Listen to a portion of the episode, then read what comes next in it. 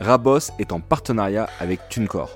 TuneCore, c'est quoi? Un agrégateur, un site qui va vous permettre de publier vos musiques sur plus de 150 plateformes de streaming, dont Spotify, Apple ou Deezer, et ça à partir de seulement 20 euros par an. On rencontre beaucoup d'artistes en développement qui ne sortent pas encore leur musique sur les plateformes. Pour moi, c'est important qu'un artiste soit présent en streaming pour trois raisons. Premièrement, se faire connaître par plus d'auditeurs. Deuxièmement, pour ceux qui sont intéressés par une signature, en étant sur les plateformes, vous augmentez vos chances de convaincre un label. Sans compter que TuneCore appartient à Believe, vos profils remontent auprès de leur talent scout. Et troisièmement, sûrement le plus important, en diffusant votre musique en streaming avec TuneCore, vous récupérez 100% de vos redevances et vous pouvez commencer à créer votre économie grâce au streaming. Rendez-vous sur tunecore.fr pour découvrir leur offre, mais avant, on vous laisse finir d'écouter cet épisode. En 2005, euh, je commence à avoir pas mal de doutes sur le fait de, dans l'industrie de la musique, est-ce que je continue à bosser dedans en fait? Non, non, William, t'es au market, tu fais du market. Les signatures, c'est plus toi qui gères. Sadek, je l'ai signé, ça n'a pas marché tout de suite, mais j'étais convaincu que ce mec avait du talent. À un moment donné, son contrat il a fait lui être rendu. Et j'ai dit non, je suis convaincu que ce mec il a quelque chose à faire. Donc on continue. Tu peux, ça se trouve, être plus heureux en ayant une économie plus confidentielle, plus épanouie, qu'en étant numéro un, exposé, tout ça. Moi, je considère que tous les contrats et les contrats sont pas adaptés à tous les types d'artistes. Bien entendu, on n'est pas des philanthropes, on est là pour. Euh, on a une, euh, une entreprise à faire tourner, on est là pour gagner de l'argent.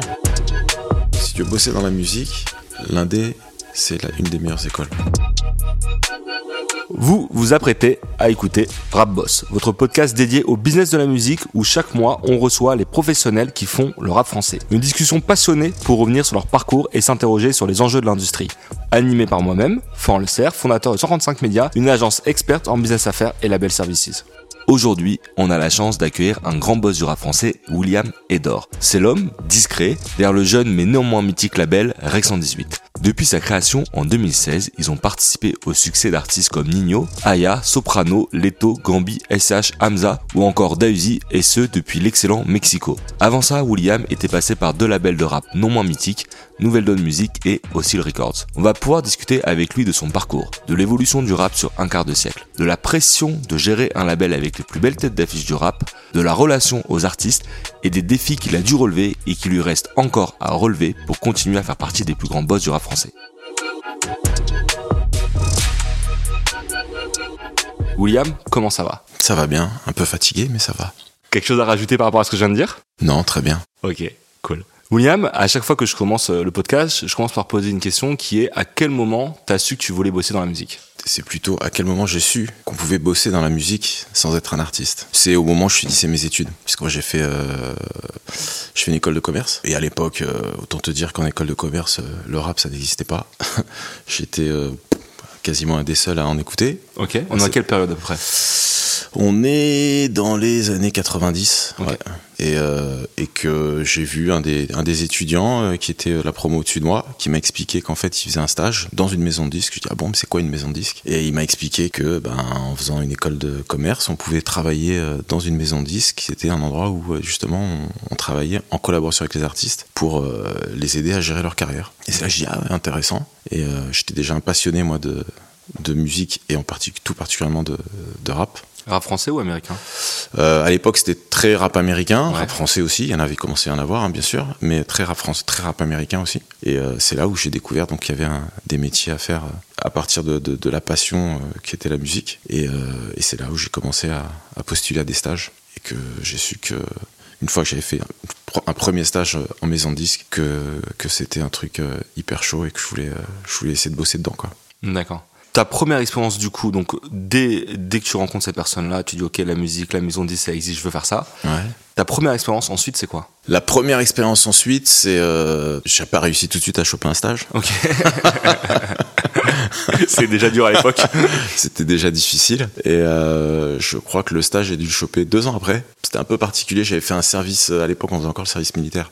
Ouais. Donc j'avais fait un service civil. Et je faisais le service civil dans une, euh, dans une association. Et c'est dans le cadre de cette association que j'ai réussi à pouvoir faire un stage. Donc le stage, j'ai vraiment kiffé l'ambiance euh, maison de disque et euh, le fait de travailler dans la musique. Parce que c'était vraiment différent des stages que j'avais pu faire avant dans d'autres secteurs. En tout cas, c'était beaucoup plus proche de, de, de, de ce que j'aimais, de mes valeurs, culturellement. En tout cas, je sentais qu'il y avait quelque chose de beaucoup plus proche de ce que j'étais et de ce que j'avais envie de faire. Mais j'ai pas du tout bossé euh, tout de suite euh, autour du, du rap. Euh, C'était où ton stage? c'était chez une, maison- une ancienne maison de disques indépendante qui s'appelait Mediaset. qui n'existe plus depuis. Mais j'avais bossé du reggae. L'artiste qui s'appelait Burning Spear. Voilà, c'était le premier artiste que j'ai plus ou moins bossé. Et plus tard dans ton parcours, je sais pas exactement à quel moment, tu te retrouves à bosser chez Nouvelle Donne. Ben, c'est suite à suite à ce donc j'ai fait stage dans cette maison de disques Mediaset, ça s'appelait Mediaset Disque Concorde. J'ai fait un, premier stage, fait un deuxième stage euh, de plusieurs mois et c'est dans le cadre de ce deuxième stage où après j'ai été embauché euh, que je rencontre euh, Kojo mhm. qui qui était le, fondateur le fondateur de Nouvelle Donne et on, se rencontre à ce moment-là et on sympathise. Il débutait le travail sur sa compile compilation Nouvelle Donne à l'époque, compilation de rap français, qui réunissait euh, le concept de la compil, c'était des collaborations entre des, têtes d'affiche du rap français et des nouveaux, des nouveaux artistes. Et euh, on se rencontre et on a vraiment, on a, vraiment fité. Et euh, je l'ai accompagné dans le, dans le développement de cette compile. C'est-à-dire que lui, en, tant que. Bon, moi j'étais dans la maison de disques et je l'accompagnais pour bosser ce projet. C'était quoi ça il était pas signé dans la maison de disque, toi tu faisais ça en parallèle du taf quoi. Non non non, moi j'étais dans la maison de disque. Ouais. Et c'est un projet dont on s'occupait. D'accord, On sortait, mais il était au tout au balbutiement, donc euh, il commençait, je commençais. Ok. Et puis bah en fait on c'est la première pochette sur laquelle j'ai bossé de ma vie. Parce que j'avais un pote qui, qui, était graphiste et on, a fait une pochette en 3D. Euh, et puis après bah du coup de fil en aiguille on a parlé aussi des, des, des différents euh, différents artistes qui pouvaient venir sur le projet et tout ça. Et en fait on a bossé nous cette compilation Nouvelle Donne, qui, à l'époque avait bien marché euh, à cette époque-là. Et il se trouve que ils avaient signé deux artistes sur, euh, sur le label. C'était euh, Agression Verbale, mhm. le groupe d'origine d'Olkinry, et un autre artiste s'appelait Daumen. Et puis ben, on les a sortis derrière, puis ça a fait son petit, son petit truc. Et de plus en plus, vraiment, je participais avec eux au projet. Et en fait, à l'époque, c'était encore une association. Et quand ils ont décidé de monter une, une société, ça commençait à être plus sérieux. Naturellement, ils m'ont demandé si je voulais faire partie de l'aventure. Donc on a officiellement euh, lancer le, label à ce moment-là, quoi. Ok. Et là, tu quittes la maison 10, Et là, ça c'était en parallèle de mes activités. Moi, j'étais encore dans la maison 10. Chacun avait son job à côté. Moi, mon job, c'était dans la maison 10. Et, euh, et à cette époque-là, on, on commence à repérer des artistes. Et on, à cette époque, on avait signé DC's, qui était euh, un des artistes de Nouvelle Donne. Et c'est le moment où DC's, il fait ses premiers gros succès. À l'époque, il fait pas encore ses succès. D'ici, il a encore rien fait du tout. Euh, on entend des maquettes sur des cassettes, on trouve ça chaud, et puis euh, d'ici, il a vu un peu le travail qu'on faisait sur euh, agression verbale, sur sur Daumen à l'époque. Il avait bien aimé la façon dont on bossait, et finalement, on décide de, bosser ensemble. Et on commence à développer sa carrière, sortir un premier maxi, deuxième maxi, troisième maxi. Quand, quand tu dis vous bossez ensemble, c'est vous le produisez? On décide de le produire, on signe un contrat d'artiste avec lui et on sort le premier maxi et puis ça et puis ça à l'époque c'est on est encore à l'époque du vinyle hein. on apporte nous-mêmes nos disques chez, euh, chez, chez le disquaire quoi les disques vinyles. Et puis ça a pris ça a chauffé et puis après euh, il y a eu le succès avec euh, avec Bête de bombe et je pète les plombs il a fait la, la compilation Taxi et puis bah, ça a pris une, toute autre ampleur. Quoi. moi j'étais un, peu trop jeune à cette époque-là, donc je connaissais pas vraiment Nouvelle Donne, mais j'ai l'impression que du coup, pour les labels indépendants de l'époque, c'était gros. C'est un des premiers gros labels indépendants ouais. de, rap français. Parce qu'il y a eu DC's, il y a aussi. Euh, Après, on a développé les carrières d'Olkinry aussi, beaucoup. On a développé les carrières de, de Factor X. Ouais. On a signé aussi pas mal d'artistes. On a fait d'autres compilations. En tout cas, c'était un des premiers euh, labels de la rap français euh, vraiment euh, structuré euh, d'un point de vue euh, business. Et puis on a travaillé avec les maisons de disques, on a travaillé avec, on a signé un label deal aussi après chez Barclay. Puis on a pu développer, faire des choses intéressantes. Et pendant toute cette période Nouvelle Donne, ton, ton poste. non, non, non. Après, quand on a eu le, succès de, de DC's et qu'on a commencé à développer sur Olkinry, ça commençait à être vraiment conséquent, gros. Et du coup, on a tous arrêté nos activités à côté pour se consacrer à plein temps euh, au label. Et j'ai quitté, à cette époque-là, j'ai quitté du coup Mediaset Concorde. Et ton rôle, c'était quoi toi chez euh, Nouvelle Donne Moi, j'étais euh, très sur le. Quand t'es en indé, tu fais tout. Ouais. Mais moi, j'étais quand même très axé sur le marketing, la promo, parce que c'est ce que je faisais dans la maison disque où, où je travaillais avant. J'étais chef de, j'avais fait de l'attaché de presse, j'avais fait aussi du chef de projet. Donc très axé sur le marketing, promo. après, t'es en indé, donc tu fais quand même beaucoup d'artistique. Euh, tu t'impliques beaucoup dans l'artistique, et puis de fait, tu t'impliques aussi dans le juridique, mhm. parce que ben, tu es en indé, donc il euh, faut savoir aussi euh, se pencher sur tout ce qui est contractuel. Donc ça, on, faisait, on bossait pas mal là-dessus avec Kojo. Ok. Donc, salarié de la boîte est associé, du coup Tout à fait. Et il me semble que quelques années plus tard, tu rejoins aussi le Record. En fait, je fais ça de Nouvelle Donne, c'est de en gros entre 98 jusqu'à 2005. Mhm. Et en fait, en 2005, je commence à avoir pas mal de doutes sur le fait de, dans l'industrie de la musique, est-ce que je continue à bosser dedans en fait? Je, je me dis, je, trouve que ça manque de, de vision marketing, stratégique. et je me pose des questions et je me dis, ouais, est-ce que je veux pas faire autre chose en fait? Tu serais parti faire quoi Et euh, je savais pas encore. Ok. Mais euh, du coup, je vais faire une, euh, je vais faire un executive master dans une dans une école de tu reprends les études alors Ouais, je reprends les études pendant 18 mois. T'avais quel âge à ce moment-là? Je sais même plus quel âge j'avais. Faudrait que je fasse les calculs. Mais euh, j'avais déjà bah, une expérience professionnelle hein, de quasiment 5-7 ans, tu vois. Avec, du, avec, du, succès en plus. Ouais, avec du succès, d'une aventure et tout ça. Et c'est vrai que même ce que je me dis, c'est que bon, ok, j'ai bossé dans sur la musique, c'est très cool et tout. T'apprends des choses de façon très empirique. Mhm. Mais à un moment donné, je me dis, même si j'ai déjà fait une école de commerce, je vais aller faire un nouveau cursus pour pousser encore plus le, les compétences euh, marketing et stratégiques. Et du coup, euh, je décide d'aller faire cet, executive master à, à l'ESCP. Ok. T'es plus chez. Euh, non, je suis encore chez Nouvelle Donne parce que je fais ça en, à mi-temps en fait. Ok. Donc on est encore chez Nouvelle Donne, on développe encore des choses, mais je fais ça le. En gros, je fais ça le vendredi et le samedi. Tous les vendredis et le samedi pendant 18, 18, 15, 18 mois, je, sais, je sais plus trop. Donc c'est intéressant, t'es encore euh, dans la, dans la vie professionnelle, dans la vie active et en même temps tu fais ça donc c'est intéressant ça donne aussi du, du recul hauteur de vue et tout quoi. et de la hauteur de vue par rapport à ce que tu fais professionnellement donc c'est assez intéressant et euh, je fais ça et puis il se trouve qu'à la, à cette époque là je pense qu'avec Nouvelle Dawn on arrive à la fin d'un cycle même entre nous on n'a plus forcément la même vision sur euh, comment euh, comment faire évoluer le, business, le truc et tout. Moi, je me dis, tiens, je vais peut-être faire autre chose. Donc, euh, on se met d'accord, je décide d'arrêter. Donc, euh, on fait tout ce qu'il faut. Tu cèdes tes parts Je cède mes parts et tout ça. T'arrives à valoriser ou? Ouais, je fais mon, mon petit truc et tout. Cool. Et il se trouve que vraiment, euh, très peu de temps après, il y a quelqu'un qui s'appelle Antoine Bénichou, qui était chez Barclay, avec qui on bossait avant. Avec le label deal, du coup, vous aviez sur Nouvelle Donne Ouais qui avait déjà essayé de me dépocher à l'époque, mais moi j'avais j'avais décliné son offre parce qu'on était sur Nouvelle Donne, j'étais dans mon truc et tout, c'était voilà quoi, on avait notre projet. Et Antoine, il part, il arrive chez, chez Hostile pour devenir le nouveau boss d'Hostile, le nouveau patron d'Hostile, qui a été monté par Benjamin Chulvanich. Et Antoine, il me dit, tiens, est-ce que, bon, je sais que tu m'as dit que tu voulais faire autre chose, mais est-ce que ça te dirait pas de, de venir bosser chez Hostile euh, Donc je vais reprendre la, direction. Je le rencontre, je dis, tiens, pourquoi pas? Pourquoi pas dans le sens où euh, j'avais bossé en maison disque indépendante, ouais. Mediaset Concorde. J'avais bossé en label indé qui a travaillé avec des maisons disques indépendantes et avec des majors mais j'avais jamais bossé en major. Donc je me dis, tiens, pourquoi pas, ça peut être intéressant d'essayer, quoi. Et euh, du coup, je rencontre Benjamin Chuvanich, qui à l'époque est le boss, son boss, c'est le boss de Capitol, euh, qui était chez IMI à l'époque. Ouais. Et puis, bon, ça se passe bien, le courant bas, ils me disent, ok, vas-y, go, viens. Et puis, en fait, je commence à bosser. Donc ça, c'était en 2000, 2005. Euh, et je commence à bosser chez Hostile, et le premier je bosse sur un des premiers projets sur lequel je commence à bosser quand j'arrive chez Hostile, c'est le le troisième album de, de Roth, Au-delà de mes limites. Et il se trouve que moi j'avais bossé sur le tout premier album de Roth, euh, Le Code de l'honneur, qui était sorti chez Mediaset Disco Concorde en fait. J'avais bossé dessus euh, à l'époque où je bossais là-bas en fait. Donc du coup on se revoit avec, euh, avec Roth et tout, c'est marrant. Ça se passe bien Ouais, non, ça se passe bien. Parce que la réputation est un peu dure. Non, sincèrement, ça s'est bien passé. Moi, ça s'était bien passé on a fait des belles choses. Donc je bosse sur cet album-là, on bosse sur la compile au style 2006. C'est à l'époque où on, commence à développer, on, Sopra revient sur aussi, donc je commence à bosser sur la carrière solo de Sopra, que j'avais déjà rencontré moi à l'époque quand j'étais chez, chez Nouvelle Donne, parce qu'il était venu euh, sur l'album de Holkari, donc on s'était déjà croisés.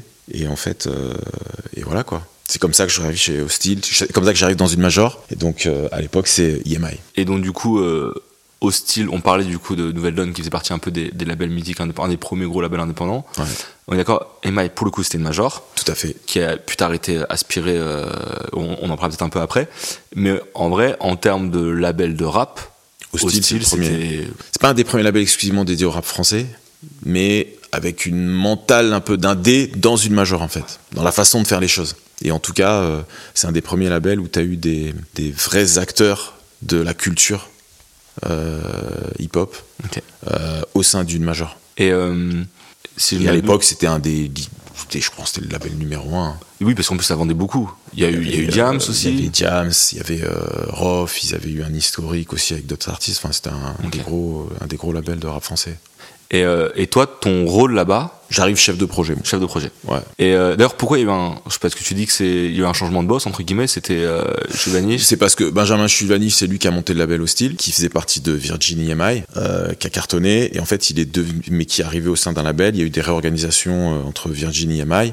Et lui est devenu boss d'un label généraliste. Et donc, c'est pour ça qu'il a appelé Antoine Bénichou pour piloter le label rap français. Ok. Et comment, du coup, tu passes de EMI à Warner? Bah, quand je suis chez euh, Hostile, euh, donc EMI, ben, du coup, on... je travaille là-bas. Ça dure. euh, L'aventure EMI, c'est de 2005 jusqu'à 2013, Quand même? Quand même. Hein. Il y a différentes à chaque fois réorganisations, mais bon, le label Hostile reste. Ok. Ils, ils En sortent encore des, des trucs sur les dernières années? À l'époque? Ouais, 2010, 2011, ça a encore des Oui, trucs oui, oui, bah, puisqu'on continue à bosser avec Rof, euh, on, se- on continue à bosser avec Diams. Donc du coup, moi, en tant que chef de projet, bah, je bosse avec Rof, je bosse avec Diams. Euh, on a signé euh, Youssoufa, donc on sort quand même deux albums de Youssoufa à l'époque. On sort différents projets, et puis Soprano surtout. Ouais. On bosse beaucoup, enfin Sopra, on, on développe. Moi, je, je travaille avec Sopra dès cette époque-là, dès son premier... Dès 2000, à deux- en 2006, on commence à bosser ensemble sur le- la compile Hostile 2006. Derrière, on signe, il signe chez Hostile.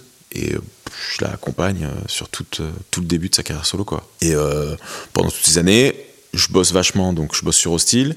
Et à cette époque-là, il y a eu une période aussi où donc je deviens. Il se trouve que Antoine Bénichou s'en va, Benjamin s'en va, et je deviens le responsable marketing de Hostile. Après, je deviens label manager d'Hostile. Et parallèlement aussi, je commence à bosser sur d'autres segments musicaux aussi. Ok. Quand tu dis label manager, c'est- quoi? C'est le boss de label en vrai? Ouais, c'est le c'est un- Tu choisis les façon- signatures, tu gères les oui, équipes. Oui, oui, voilà. quoi. je commence déjà à repérer des artistes pour Ok. les signer, euh, euh, accompagner des artistes. euh, Je signe Sadek, par exemple, Ok. à l'époque. Donc là, on est euh, aussi record jusqu'à 2013. Ouais, c'est ça. Et du coup, qu'est-ce qui se passe en 2013 Et en 2013, euh, EMI en fait est, est absorbé euh, et racheté par euh, Warner. Donc on fusionne avec euh, Warner. À partir de ce moment-là, donc je continue à travailler avec Sopra. Je travaille encore avec l'époque avec les Magic System et euh, on ferme Hostile. Pourquoi ils ont tué la marque Pourquoi ils ont. Bah Hostile euh, à l'époque EMI, il y avait une équipe et euh, quand il y a la fusion et tout ça, euh, bon cette équipe-là est, dispersé, donc il n'y a plus trop de sens. disper, ouais, parsemée. Il y a plus, il y a plus vraiment d'équipe. Donc du coup, euh, c'est pour ça qu'on arrête, euh, on arrête la marque Hostile. Ça n'a plus vraiment de sens. et euh, donc pendant 2-3 ans, je me concentre vachement sur Sopra. Encore plus sur Soprano, sur Magic System, sur Sadek aussi. Ça, c'est les trois, les deux, trois premières années Chez Warner. chez Warner. Et là, t'es chez Parlophone. Et là, je suis au sein de Parlophone, qui en fait symbolise Parlophone, c'est tous les, tout le roster historique EMI Ouais. qui est sous le label Parlophone. Donc en vrai, ce qu'ils appelaient la cellule urbaine Parlophone que toi tu gérais, en vrai, c'était euh, plus ou moins le roster hostile qui était resté. Exactement. Et euh, tu continues comme ça, quoi. Pas forcément de plus, ou- nouvelles. Ouais, plus ou, plus ou moins, plus ou Ouais. T'avais fait des nouvelles signatures à ce moment-là en rap ou? Alors à ce, à ce moment-là, quand on fusionne avec euh, Warner, le nouveau boss de l'époque, il décide, euh, Thierry Chassagne, il décide, de, non non William, t'es au market, tu fais du market, les signatures c'est plus toi qui gères. Ok. À l'époque c'était ça. Frustré? Non. Ok. Dis, on va voir, D'accord.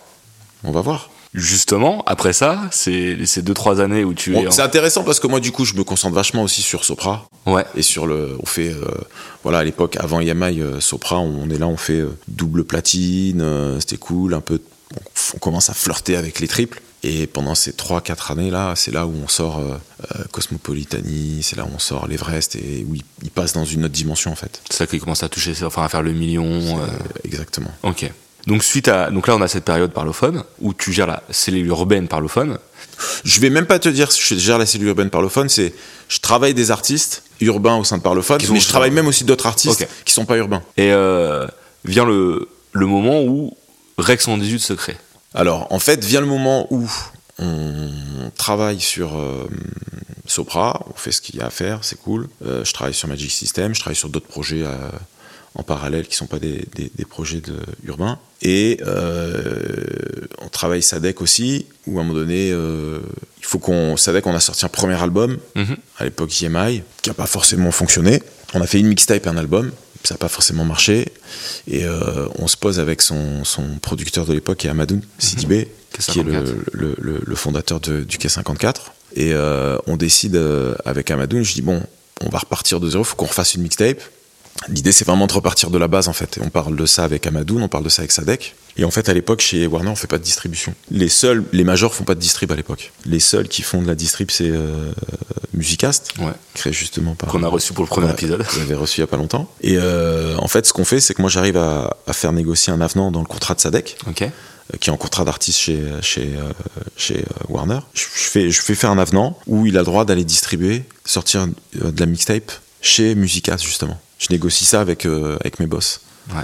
Pour qu'on puisse repartir de zéro, vraiment okay. sortir une mixtape. La logique, c'était de dire il faut faire un truc de base, donc c'est mieux qu'il le fasse par lui-même plutôt qu'en artiste Non, la logique, c'est que comme nous, on fait pas de distrib. Mais tu, euh... pouvais pas faire cette mixtape en artiste ça non, je voulais qu'il le fasse euh, différemment, ouais. sans, sans enjeu, sans, okay. sans contraintes financières, vraiment okay. un truc comme ça. Et du coup, euh, c'est moi-même, je crois, qui appelle euh, Julien. Okay. C'est moi-même qui l'appelle et qui lui, qui lui dit ça. Et je connecte avec euh, Amadoun et on y va, on fait le rendez-vous et tout ça. Après, ils font leur truc. incroyable ça. Ils font leur truc entre eux. Inimaginable aujourd'hui. ils font leur truc entre eux. Et euh, du coup, c'est comme ça qu'on ressort les deux premières mixtapes de Sadek. Mais en gros, presque, moi, je bosse avec eux comme si je travaillais avec le directeur commercial de Warner en fait. Génial. Parce qu'on parle, je vois ce qui se passe, les chiffres, la mise en place, l'argu, tout. C'est, on, on, on, vraiment le fait comme ça en fait. C'est assez marrant. Et en fait, euh, on fait ça et puis ça se passe plutôt pas mal. Il fait ses petits streams euh, vidéo, ses petits streams audio et tout. Et euh, dans le même temps, euh, je vois les, les, les, artistes qui sont signés par la nouvelle équipe qui est censée signer du Perach et Parlophone. Ça, ça, voilà, ça. Est-ce que t'as pas le droit de signer à ce moment-là? Moi, je signe pas, moi. Ouais mais je fais mon truc et puis à un moment donné euh, il se trouve que je vois ce qui se passe sur Sadek je vois comment on fait les trucs et en fait je me rends compte je, je me rends compte que en fait le Sadek il est pas dans les radars il rentre pas dans le top parce que le top à cette époque là c'est que le top physique ouais. il est pas dans les radars mais moi je vois un peu les streams vidéo qu'il fait je vois les streams audio qu'il fait et je me dis mais il est pas dans les radars mais c'est rentable. Il y a une économie. Il y a une économie il y a un truc à faire. Et euh, ça commence à à, à, à, tourner ça dans ma tête et tout ça. Et à cette même époque, j'ai un de mes meilleurs potes qui bosse dans un, dans un cabinet de, de consultants, ouais, c'est ça, un gros cabinet américain et tout. Et euh, on se parle et en même temps, ce pote-là, c'est un de mes meilleurs potes avec qui j'ai fait mes études. Il, il, monte une cellule digitale au sein de ce cabinet. Et je dis, ah, c'est super, enfin, on s'en parle quoi, parce que c'est ouais. mon meilleur pote. Et, et il monte la présentation qu'il a faite à sa direction pour monter le truc. Et je vois, je vois le petit fait PowerPoint de 4-5 pages quoi. Ouais. Un petit truc, c'est structuré mais ouais. c'est un petit truc. Et je vois, je vois ça et je dis mais c'est ce que je vais faire. c'est ce que je vais faire en fait. C'est pas c'est pas enfin c'est pas compliqué quoi. Ouais. C'est enfin c'est pas que c'est pas compliqué mais je peux le faire moi aussi.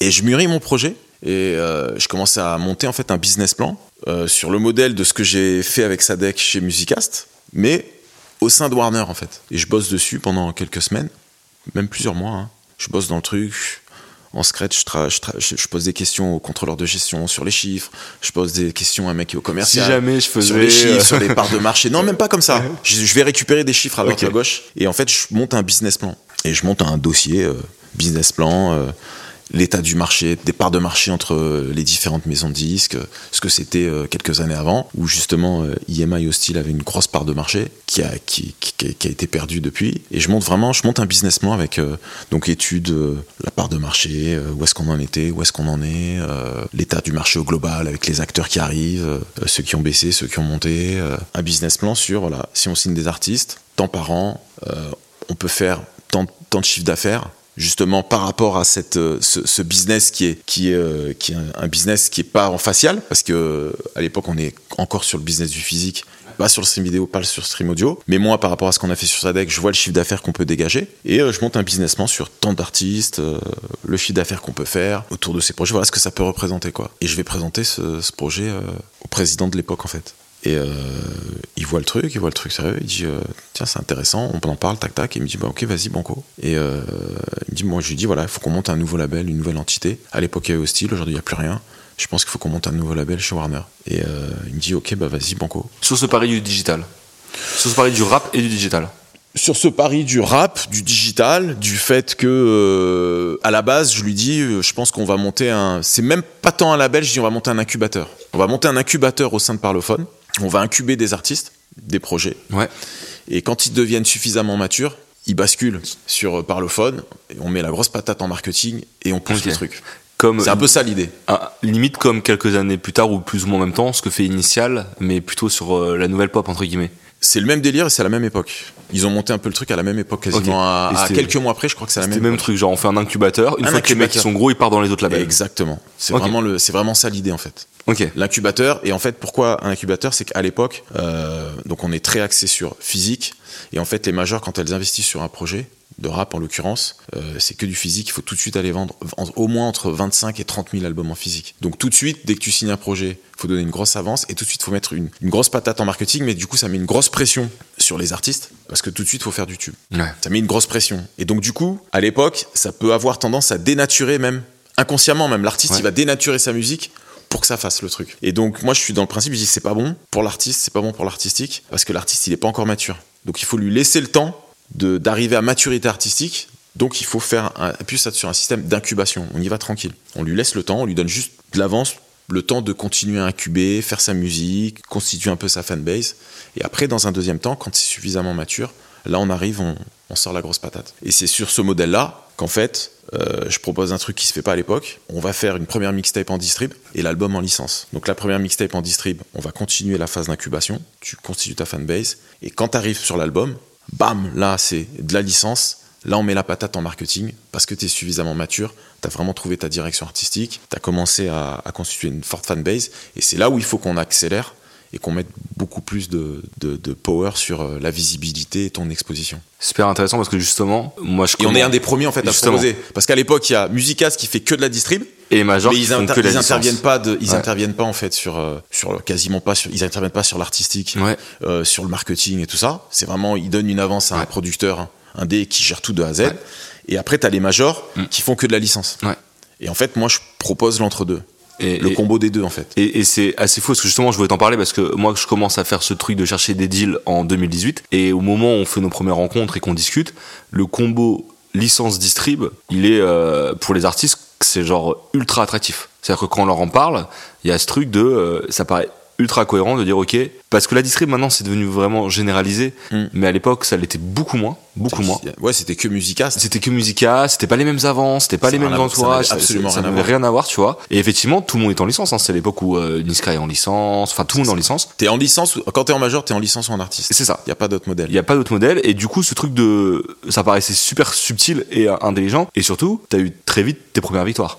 En fait ce, vraiment ce modèle, il est pour moi, il est intéressant parce que du coup, tu as la possibilité de continuer à incuber des projets et de leur laisser le temps de se développer. Donc, tu peux, du coup, t'es pas tout de suite en licence avec grosse avance, grosse pression, ou tout de suite avoir signé un artiste qui fait déjà, euh, où tu as une garantie de succès en fait. Non, tu peux baser ton choix sur de l'artistique, sur un pressentiment artistique parce que tu sais que tu vas laisser le temps qu'il faut pour incuber le projet. Et, juste pour rebondir là-dessus, parce que c'est important pour les gens qui nous écoutent, en gros, en licence, c'est la maison disque qui va investir sur le market, sur les clips, etc. Donc elle prend une beaucoup plus grosse part des risques, mais une plus grosse part des revenus. Là où en, en distrib, l'avantage c'est qu'en vrai la maison disque elle donne un budget déterminé et du coup le producteur garde une plus grosse partie des revenus, mais au moins le budget est déterminé. Donc finalement, si le gars il décide de son budget l'utiliser sur plus longtemps pour faire plus de temps à faire les choses, il y a pas ce truc où il demande à la maison disque tout le temps de remettre. Donc il y a moins cette pression il a, de. Il a une, autonomie pour bosser. Il a son enveloppe, à lui de faire ce qu'il faut faire quoi. Exactement, exactement. Même si le deal dès le départ, quand on fait ça avec les, les, premiers euh, artistes et producteurs avec qui on, travaille, euh, c'est d'accompagner complètement euh, l'artiste et son producteur dans cette phase-là. Hmm. On travaille vraiment en collab parce que si cette phase-là, elle s'avère successful, elle le sera d'autant plus sur la phase licence derrière. Mais vraiment, l'intérêt de cette formule, c'est que tout de suite, on peut faire des choix basés sur l'artistique. C'est vraiment ça. Et quand du coup on, se lance, on décide de lancer donc euh, Rex 118. Ouais. Je bascule sur Rex 118 euh, Soprano avec qui je bosse depuis déjà à cette époque-là, depuis plusieurs de parlophone du coup à Rex 118. Voilà. Même si Rex 118 c'est un incubateur encore au sein de Rex, euh, au sein de Parlophone. Mais du coup on labellise Rex 118 et Parlophone, Soprano. Ça, c'est du coup ça le, label. Le, enfin, on décide de créer le label. Le, le, projet, je le bosse entre septembre décembre 2015. Et donc on décide de le lancer en novembre, on décide bon ok on va faire comme ça, ça va se passer comme ça, ta ta ta ta ta ta. Donc je bascule euh, soprano, je bascule Sadek, ouais. puisque du coup maintenant j'ai possibilité de refaire ce module. Donc on se dit on refait une mixtape en distrib. Okay. Donc bah, Sadek euh, sur Rex 118. On signe euh, pareil sur cette période à l'automne quand je suis en train de bosser sur le projet. Pareil, je repère Aya. Et donc là, on signe Aya sur Rex 118 en décembre 2015. Par contre, Aya pas sur ce modèle-là. Aya, c'est sur un autre, ouais, sur un modèle euh, plus traditionnel, artiste parce que elle est sur sur du R&B, plus pop. Ouais. Donc on est besoin d'investissement. plus on, signe en, contrat d'artiste, mais on signe parce que on via un producteur exécutif avec qui elle travaillait à l'époque. D'accord. En fait, elle était, si je dis pas de bêtises, signée sur un label mhm. et on décide de travailler avec ce producteur, ses producteurs et Aya, et on, il, la produit, finalement on fait un contrat de Prodexé, où gère la du... En gros, c'est vous les producteurs. On est producteurs. Vous investissez, on mais confie un budget, budget pour, qu'ils bossent, quoi. Pour qu'ils gèrent le, toute la partie artistique à cette époque-là. Le budget de prod euh, artistique. Et euh, donc ça, c'est en décembre, c'est vraiment, je crois qu'on doit signer le 15 décembre 2015. Et, euh, et le premier artiste que je veux signer, parce que c'est un artiste que je suis depuis plusieurs mois, depuis même, euh, je pense, euh, le printemps 2015, donc avant même que j'ai le projet de faire Rex 118. C'est un mec que je suis, mais qu'à l'époque, dans les modèles existants, c'est trop tôt pour le signer. C'est Nino. C'est le premier mec que je veux signer quand je monte euh, Rex 118. C'est un gars que je suis depuis, depuis plusieurs mois, quoi. Mais dans le modèle de la licence, c'est un artiste à l'époque qui est pas mature, qui fait pas des, des, des, streams audio sur YouTube, qui justifie tu arrives en licence et que tu signes. Mais c'est un mec que je vois, je dis, tout de suite, je dis, ce mec, il a un truc. Et euh, donc, c'est le premier artiste que je veux signer. Et qu'on signe, euh, du coup, euh, en avril 2016. Ok. Ce qui est, ce qui est marrant, c'est que moi, je croise Nino et son équipe quand on enregistre Grand Paris avec Medine. Et il parle justement de cette signature qu'il va faire. Et il donne vraiment ce discours de dire on va aller chez un nouveau label qui s'appelle Rex 118 parce qu'on se voit pas partir en distrib pur et dur. Et que là, en gros, on a un modèle d'accompagnement qui correspond à ce qu'on cherche. Tu vois. Exactement. Et euh, finalement, bien leur a pris, puisque Nino, ça deviendra, euh, si ce n'est le plus revendeur euh, de rap actuel. Quoi. Ouais, c'est ça. Et donc, donc on signe à l'époque, on signe bah, les premières scènes, on signe, on signe Nino, ouais. on signe avec Elams sur ce modèle-là, on signe avec Ornette La Frappe, on signe Hamza aussi. Ouais. Donc ça, Hamza, c'est peut-être un an après. Enfin, on signe tous les quasi toutes les premières signatures avec 118 sont sur ce modèle-là. Les taux, c'est le même moment ou pas? Les taux, on signe les taux un peu plus tard. Mais pour le coup, les taux, euh, les taux, on le signe, euh, on le signe à l'automne 2016. Euh, ouais. Ouais, à l'automne 2016. Mais pour le coup, les taux, il est pas structuré, il a pas, il a pas d'équipe autour de lui en fait. Ok. Donc artiste. Donc du coup, on signe en artiste. Et du coup, c'est c'est marrant parce que à ce moment-là, en vrai, c'est un strike en termes de signature. Est-ce que tu t'en rends compte Parce que finalement, c'est des signatures qui n'ont pas forcément pété direct aussi. Est-ce que tu t'en rends compte que vous êtes en train d'avoir une sorte de génération dorée, tu vois? Non, non, parce que à la base, on signe, c'est vraiment une, intuition artistique. On croit en, des gars et en ce qu'ils font. Euh, et, ce qui se passe, c'est qu'en fait, on ouvre Rex 118 en, donc officiellement en janvier 2016. Et en fait, en juillet 2016, pour la première fois, ça y est, les streams audio sont intégrés au top album. Ouais. Et en fait, ça, c'est un moment de bascule. De fou. Parce que là, du coup, ça donne de la visibilité à des artistes qui n'avaient pas de visibilité jusqu'à présent. Parce que ça, c'est un truc qu'on a du mal à se rappeler, mais en gros, à l'époque, les gens du rap voyaient que ça marchait déjà, mais avant que ça rentre dans les tops, c'était pas du tout vu de la même manière. Exactement. Bah parce qu'en fait, on donne une valeur à une consommation. Une consommation qui existe depuis des années. Ouais, ouais. Des années. Mais qui avait pas de valeur. C'est-à-dire qu'à une époque, cette consommation, elle était via le piratage des CD. Avec le stream audio, elle commence un peu, mais ça n'a pas encore de valeur dans l'industrie. Donc du coup, on n'est pas considéré. Même si ça rapporte déjà de l'argent, hein, mais le fait que ça rentre pas dans le top, ça pas rentre pas dans le top, mais du coup, ça, ça en fait, c'est même pas dans les radars. C'est discret. C'est-à-dire qu'un gros patron d'un des labels ou maison disque, c'est mmh. insignifiant puisqu'il est très axé sur le, top, sur le physique. Donc, euh, et même même ce que ça représente, c'est léger encore. Hein. Les stream audio à l'époque, oui. c'est encore léger. Mais ça commence à donner une valeur faciale à cette consommation. Et ça, ça manque de bascule parce que même dans, dans, ça développe aussi du coup le modèle du streaming. Parce que du coup, ça donne une valeur à un artiste, ça permet justement aux consommateurs de, d'avoir de, prendre connaissance du mode de consommation streaming et donc ça développe cette, euh, cette industrie de consommation. De. Les premiers succès, ils arrivent à quel moment? Les premiers succès, ils arrivent, euh, je pense, 6-8 euh, mois après. Les premiers succès, c'est on sort Nino, la première tape Mules, on la sort en septembre, septembre, octobre 2016. Sadek aussi, on a un titre qui commence à marcher en septembre à cette époque-là. Ouais, c'est à cette époque-là. Hein. On a un premier disque, les deux premiers disques d'or. Alors, il y a ça. Après, moi, en même temps, en même temps, à cette période-là, je travaille encore sur Soprano. Donc, en même temps. Euh, oui, parce que finalement, Soprano, ça marche tout de suite. On sort, on sort l'Everest. Pareil, à l'automne 2016. Si je dis pas de bêtises, c'est ça, ouais. Octobre 2016. Donc, en même temps, on sort euh, Nino, euh, Nino. On sort Soprano. Premier album de Soprano sur Hostile. enfin sur sur Rex 118. euh, et il euh, y a Sadek aussi qui commence à faire son truc. Donc c'est à l'automne 2016 qu'il y a les premiers succès en facial quoi. Là on parle du coup des, artistes de, qui, ont, le mieux marché, mais euh, j'imagine qu'à l'époque il y a aussi des signatures que vous avez faites, comme dans tous les labels, où ça fonctionne moins. Toi en tant que boss de label, comment tu gères vis-à-vis des équipes externes, des équipes internes et de l'artiste quand ça met plus de temps? Comment tu... Parce que j'imagine qu'il y a de la déception de leur part. Moi, je pars du principe que chacun son rythme, qu'il y a des artistes qui peuvent péter tout de suite, euh, il y a d'autres artistes qui peuvent mettre plus de temps pour trouver leur, euh, leur direction artistique, leur formule. Il y a des artistes qui sont compris peut-être que dans plus tard. Euh, et ça, c'est l'expérience que j'ai eue. Hein. Moi, j'ai bossé, tu vois, les deux premiers albums de Youssoufa à l'époque. Bah, les deux premiers albums, ça n'a pas forcément fonctionné. Et puis finalement, le troisième album, il a pété. Mais il a pété aussi par rapport à tout le travail qui a été fait avant. Mm.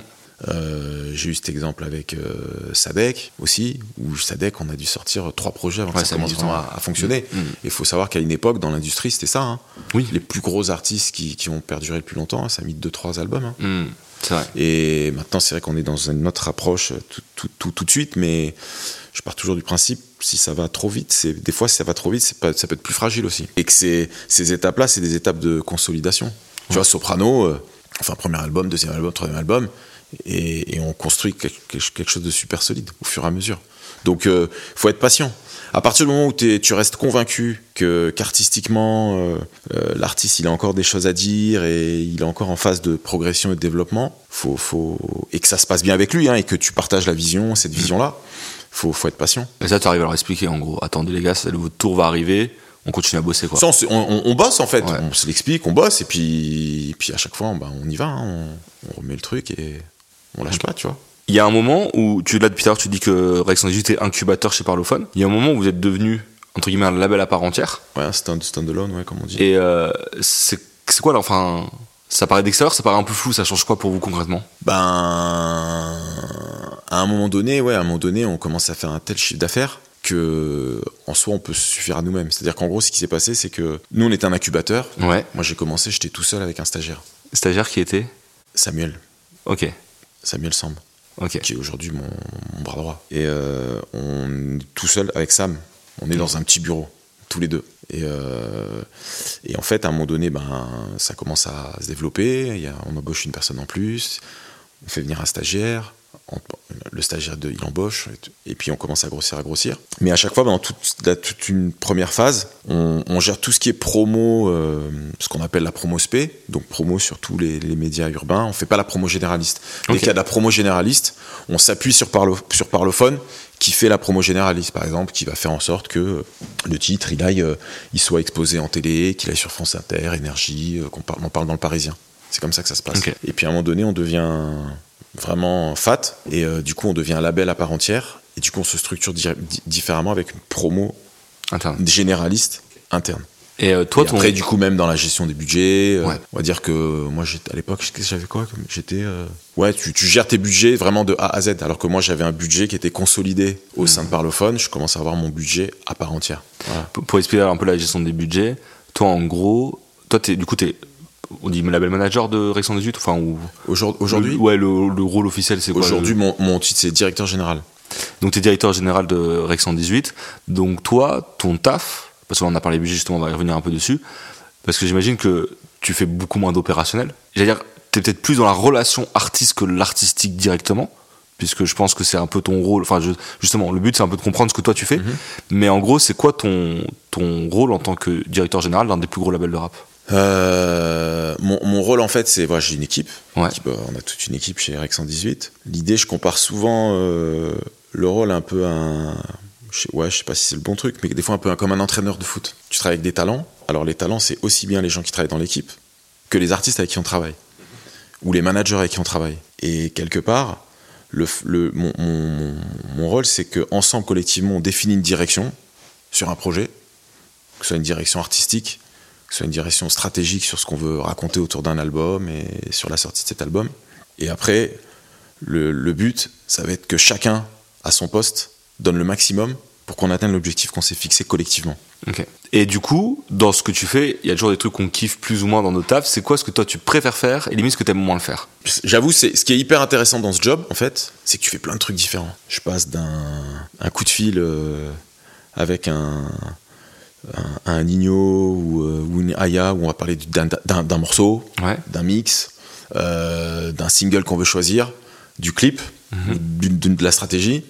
derrière je vais pouvoir être en discussion euh, avec euh, un média euh, sur le fait d'exposer un média ou une plateforme sur le fait d'exposer cet artiste. derrière, je vais peut-être discuter avec le directeur commercial de chez nous pour discuter de la mise en place de l'album et des quantités qu'on veut mettre en place sur ce projet. Mhm. Après, je vais aller discuter avec mon chef de projet et on va échanger sur la pochette qui ressort du shooting photo qu'on est en train de faire.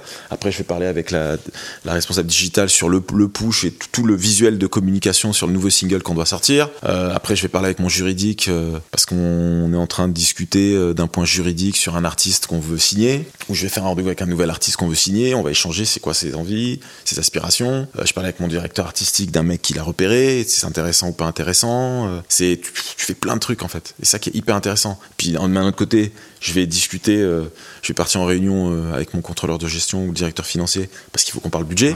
Et euh, donc il y a un budget à gérer, donc on va parler de ça aussi. Donc tu as une, dimension plus financière. Mhm. Et vraiment tu fais aussi. plein de trucs quoi. Et ça te plaît aussi cette partie-là par exemple? Qui peut-être être un Ouais, c'est intéressant parce qu'à un moment donné, tu vois l'impact très concret de, du succès que tu peux avoir. Et puis tu te places aussi dans le futur sur les moyens dont tu vas pouvoir disposer ou qu'il faut allouer pour pouvoir arriver à délivrer ce qu'il faut pour, pour, pour, les artistes avec qui on travaille. Ok. J'aimerais revenir sur, euh, moi, un moment qui me semble important, c'est le transfert de SCH de Universal à, à Warner, à Rex 118 plus particulièrement. Ce qui est assez rare de faire de genre de transfert dans, dans la musique. Mhm. euh, Est-ce que tu peux nous en dire plus? Comment ça s'est fait?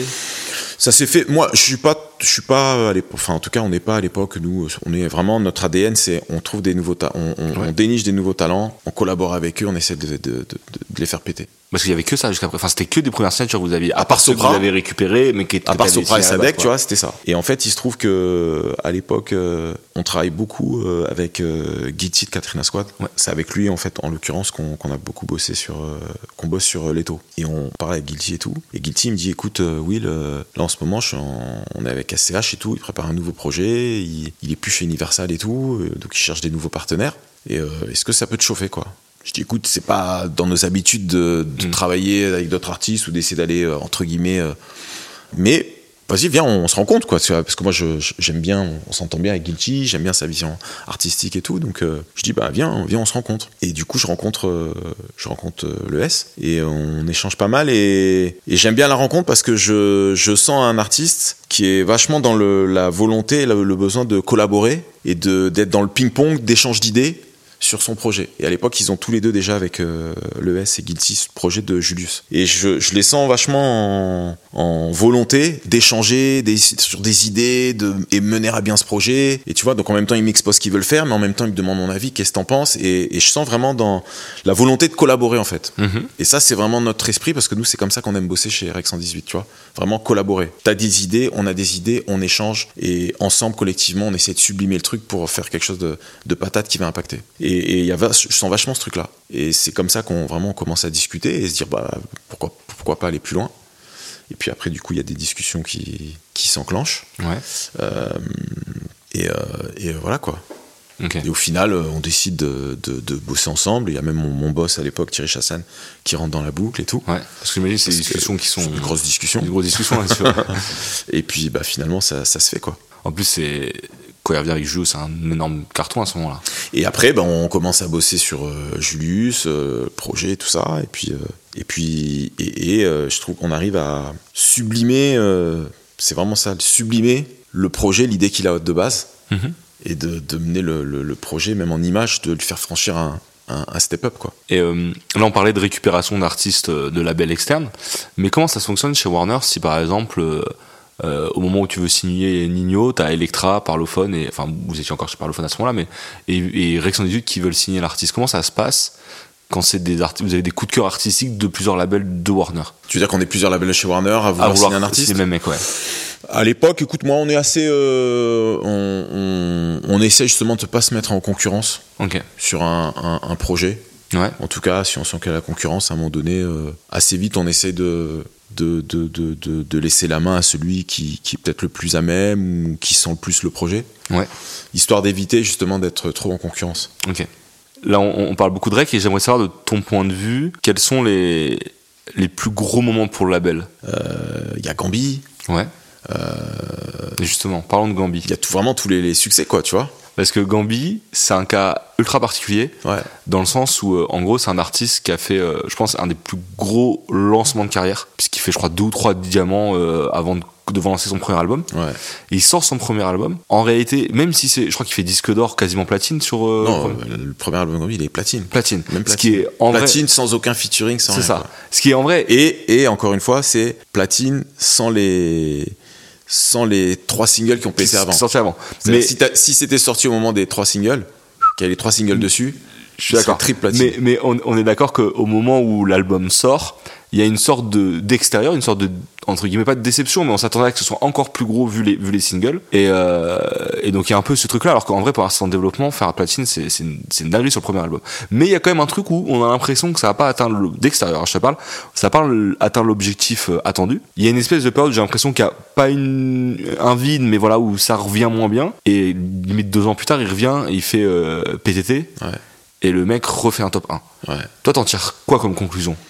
Moi, j'en tire la conclusion que, la carrière d'un artiste, ça peut être, elle peut être faite de haut et de bas, mais qu'il faut continuer à y croire. Il faut. C'est, je pense qu'on est dans, dans, il faut avoir de la conviction en fait. Et qu'à partir, ce qui est important, c'est la conviction.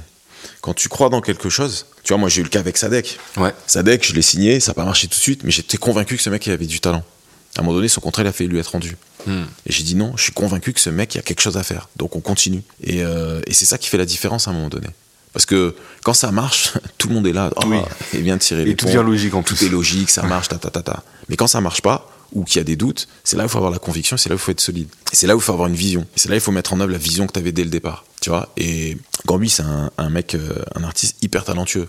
Donc même quand on a fait les trois premiers singles, bah ça pète, bah bah bam, l'album, il marche peut-être pas à la hauteur de ce qu'on pouvait se dire que ça pourrait marcher compte tenu des succès des singles avant, mais ça fait quand même son truc. Et après, on revient, on relance.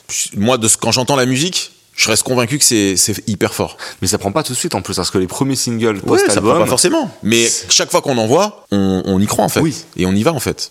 Et humainement, dans ces cas-là, parce que j'imagine que pour lui, qui est, jeune en plus, hein, Gambi, quand il voit un début super explosif et je pense qu'il voit quand même le truc de les retours doivent dû dire ah ouais mais ça aurait dû marcher plus un y a un, un qui revient que c'est plus dur et que donc avant que ça repète parce que là du coup ça redevient explosif euh, est-ce que toi typiquement c'est le genre de discussion que tu as avec lui est-ce que c'est bien sûr est-ce que c'est ton rôle aussi de bien sûr bien sûr tu sais moi mon moi maintenant j'ai une certaine expérience ouais. un de mes rôles vis-à-vis des artistes et qui sont pour moi c'est des partenaires hein, mm-hmm. c'est de leur faire bénéficier de l'expérience que j'ai et donc, c'est de leur faire gagner du temps sur des choses. Et, c'est de, de là aussi pour les, les, encourager. Quand ça marche et quand ça marche moins bien. Et en tout cas, c'est de de les conseiller au mieux, en fait. Parce que moi, mon but, c'est que je suis, je, suis, je suis aussi là pour défendre leur intérêt, en fait. Si ça marche pour eux, ça marche pour nous. Et c'est ça le but aussi. Donc euh, c'est de leur faire bénéficier de mon expérience et de l'expérience de l'équipe. Parce qu'on sort de bah, pas mal de projets, de, on accompagne la, carrière de, de, de beaucoup d'artistes. Donc euh, le but, c'est de leur faire gagner du temps et de leur faire profiter de notre expérience quand, quand ça cartonne et quand ça cartonne un peu moins et que c'est un peu plus difficile.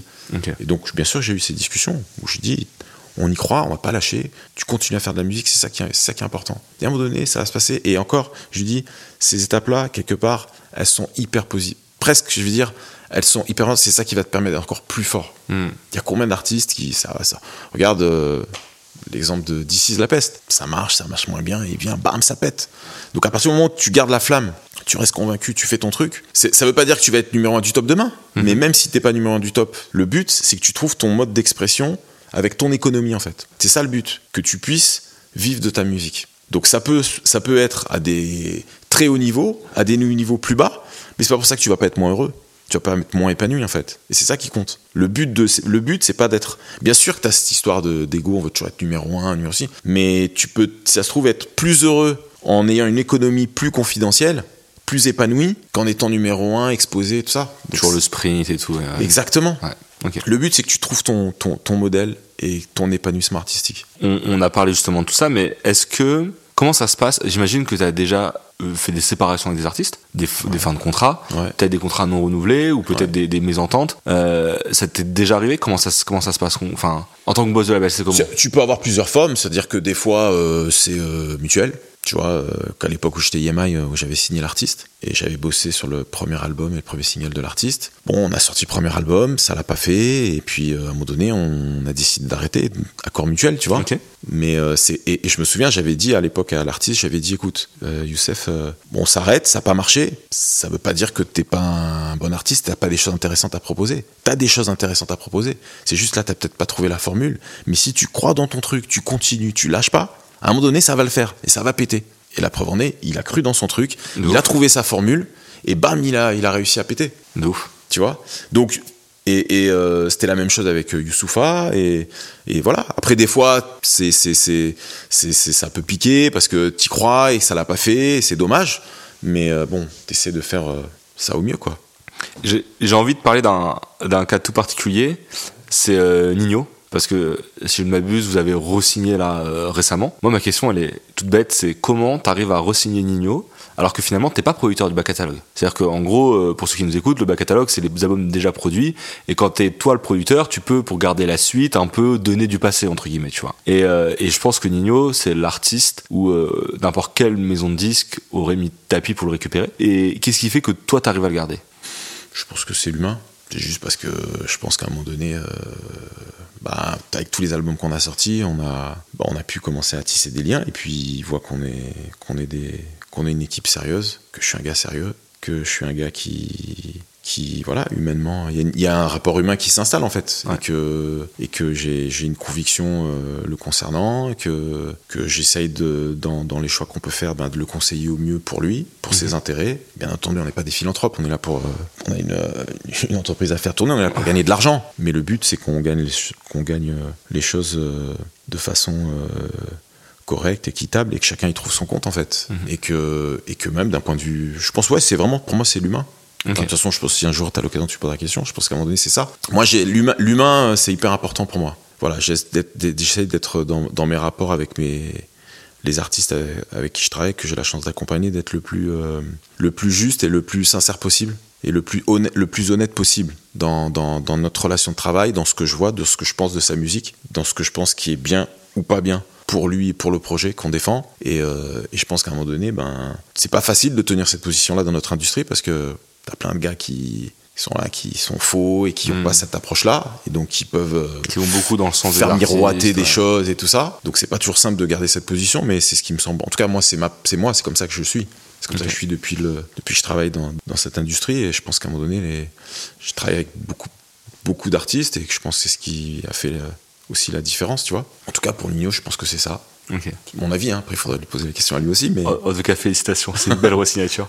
Il y a, il y a un point qui, est, qui pour moi est important, c'est que euh, les labels, c'est des histoires de cycle, tu vois. Et euh, pour l'avoir déjà connu avec d'autres labels, quand euh, t'as as les top artistes, c'est encore plus dur d'appréhender les cycles suivants parce que t'as une certaine euh, un focus qui est quand même pas mal mis sur les artistes. Toi aujourd'hui, comment tu vois le prochain cycle Rex 118 Est-ce que tu le est-ce que tu le vois ce truc? Est-ce que tu te dis attention il label c'est une histoire de cycle, faut pas que je entre guillemets que là j'ai euh, Gambi qui est en remontada, j'ai euh, j'ai Nino qui explose, j'ai Aya, j'ai SH, j'ai tout ça. Est-ce que tu vois ce truc de cycle et comment tu essaies de l'anticiper? Bah, tu sais les les, les cycles c'est sûr que tu tu vas en connaître. Ouais. C'est comme un club de foot. Tu peux pas être euh, dans le top 3 tout le temps ou top 1 tout le temps, c'est pas possible. C'est des cycles. Okay. Après, il y a des cycles qui vont être moins forts moins prospère, moins dynamique, mais ça fait partie du, cycle, ça fait partie de l'histoire d'un label, l'histoire d'un club, l'histoire de ce que tu veux peut-être euh, transformer en institution.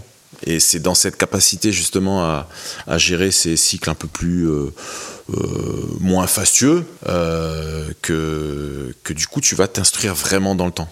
On peut pas, tu sais, le, le succès c'est ça vient, ça va, ça, ça vient, ça part t'es pas en maîtrise de ça. T'es en maîtrise de ce que tu délivres avec tes artistes et de ce que tu leur proposes. Pourquoi ce titre-là, cet album-là, cet artiste va plus marcher que l'autre à tel moment? T'as pas la maîtrise de ça. C'est tellement une part de variable. Donc il faut avoir une, une faut, enfin c'est à mon sens, ouais. faut avoir une humilité par rapport à ça et euh, une humilité pour continuer à appréhender des cycles qui peuvent être peut-être moins fastueux ou qui peuvent continuer, mais tu continues, c'est impossible. Tu peux jamais être au top tout le temps.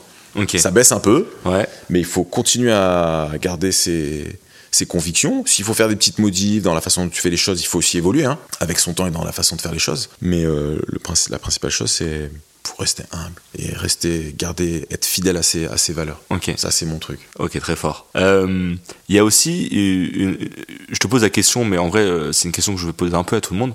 Tu as aussi une nouvelle génération d'artistes qui est en train d'arriver et qui vont pas forcément se reconnaître dans les artistes qui nous nous font rêver euh, chez Alexandre tu vois, euh, et qui vont pas non plus se reconnaître dans ce dans le fonctionnement euh, d'une maison de 10 un peu classique, tu vois. Je pense à des artistes comme peut-être Ness, comme Luther, etc.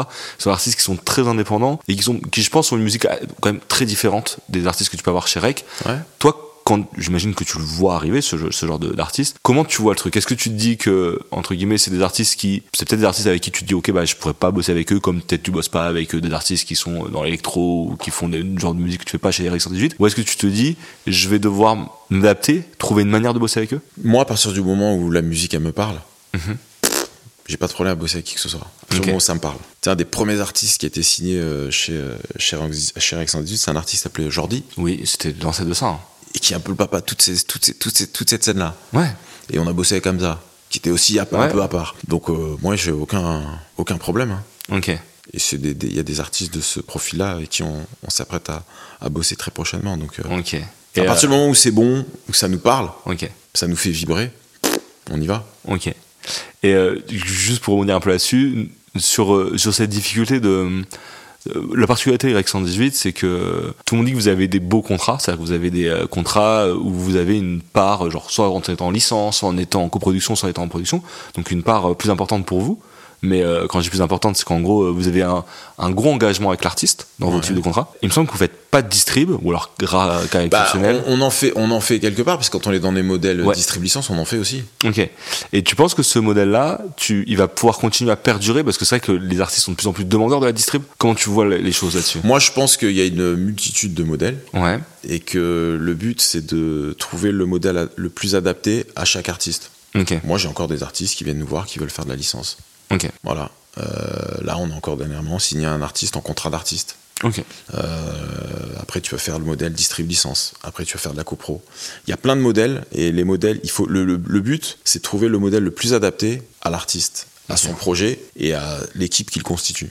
Et, et, tu penses que les entre guillemets anciens modèles sont pas morts? Puisque finalement tu arrives encore à signer des artistes euh, avec ouais, ce je pense, que, je pense que je pense que le modèle tout distrib il euh, y a des mecs euh, ils sont capables de gérer de la distrib ouais. en fait. Mmh.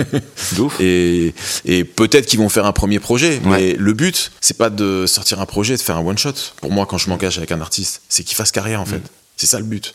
Mais donc si c'est pour faire un seul projet en one shot ok t'as un petit buzz tu fais un petit truc en distrib ok c'est cool le premier projet. Mais que t'es pas structuré autour de toi mmh pour euh, développer ta, ta, marque en tant qu'artiste, euh, te structurer pour pouvoir travailler dans le temps et développer ta carrière, ça sert à rien. Oui, je suis d'accord avec toi. Je pense que des fois, le, le contrat d'artiste a été idéalisé et euh, est devenu un automatisme qui n'est même pas forcément rentable parce que finalement. Tu veux le contrat de distrib ou le distrib, excuse-moi. Le contrat de distrib a été trop idéalisé à un moment. Enfin, actuellement. Il y a plein d'échecs hein, dans les contrats de distrib. Il y a énormément d'échecs et surtout, il y, a des, il y a des échelles de développement où c'est pas rentable. Parce que finalement, tu as besoin d'investir même plus que ce que tu reçois en avance. Exactement. Et, et, et il va y avoir sûrement un, un ping-pong, c'est-à-dire que ça va être trop, et puis à un moment, il va y avoir un réajustement qui, qui devrait se faire. Il faut, tu vois, c'est une question d'équilibre, c'est toujours pareil. Ouais. Hein, déjà, c'est, le cycle de la vie. Hein, ça, des fois, ça va à chaque fois dans des, dans des extrêmes. Le but, c'est de trouver l'équilibre. Moi, je considère que euh, tous les contrats et les types de contrats sont pas adaptés à tous les types d'artistes. Il faut trouver le meilleur, euh, le meilleur équilibre. Carrément. Et après, cet équilibre, il est encore différent. Il dépend de plein de choses. C'est comment tu es structuré, Mhm. mmh. qu'est-ce que tu proposes artistiquement, euh, où t'en es dans ta carrière aussi. Et donc voilà, il y a plein de paramètres en fait.